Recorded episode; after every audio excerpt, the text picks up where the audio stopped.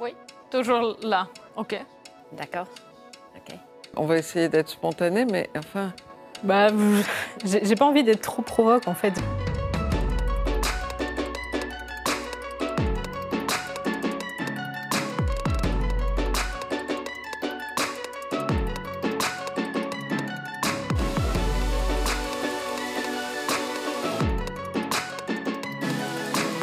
International. C'est la journée où on se souvient des femmes, au moins je l'espère. encore nécessaire, malheureusement. Ça ne devrait pas exister. Pour moi, tout- tous les jours devraient être la journée des droits des femmes. Une journée nationale parmi tant d'autres journées nationales, j'ai l'impression qu'elle ne sert pas à grand chose et qu'elle serait complètement inutile. La liberté d'être euh, d'être reconnue égale, mais en même temps euh, différente des hommes. S'il y a des droits, il y a l'application des droits qui, qui reste à être respectée. La vie des femmes et des petites filles. L'égalité salariale sera, on sera tous d'accord pour le dire. Est-ce que la journée des droits des femmes sert encore vraiment à ça ou est-ce que ça sert à promouvoir des opérations marketing, des opérations de communication, des rachats de morale hein, pour certains? Je ne suis pas certaine euh, du coup de l'utilité de la journée des droits des femmes en ce qui concerne l'égalité salariale. Alors, je ne sais pas si dans ma vie, je vois un, do- un de mes droits menacé. Ce que je peux souhaiter à toutes les femmes, c'est qu'elles aient la liberté de réaliser leur potentiel euh, sur le chemin qu'elles choisissent, elles. J'espère qu'aucun des droits ne sont, sont menacés. Peut-être dans d'autres pays, je crains. Mais laissez-moi croire que ça ne l'est pas en France. La vie, encore.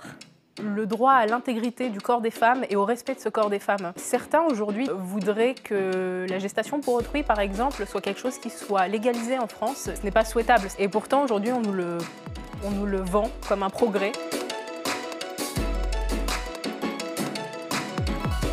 Pour moi, le féminisme, c'est justement le fait que- qu'on ne doive pas dire euh, c'est une femme, elle a été choisie parce que c'est une femme au nom du féminisme. Ça crée une autre- un autre type de discrimination et ça, ça pose des questions qui n'ont pas lieu d'être. C'est l'évolution des femmes, normal. Je suis étonnée que les femmes aient subi si longtemps sans se libérer. Et je pense que maintenant, euh, c'est l'histoire ancienne.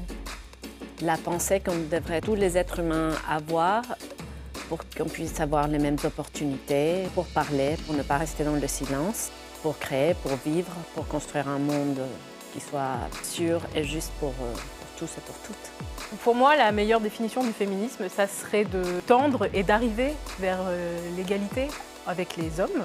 Il reste beaucoup de travail, hein, c'est un vaste chantier.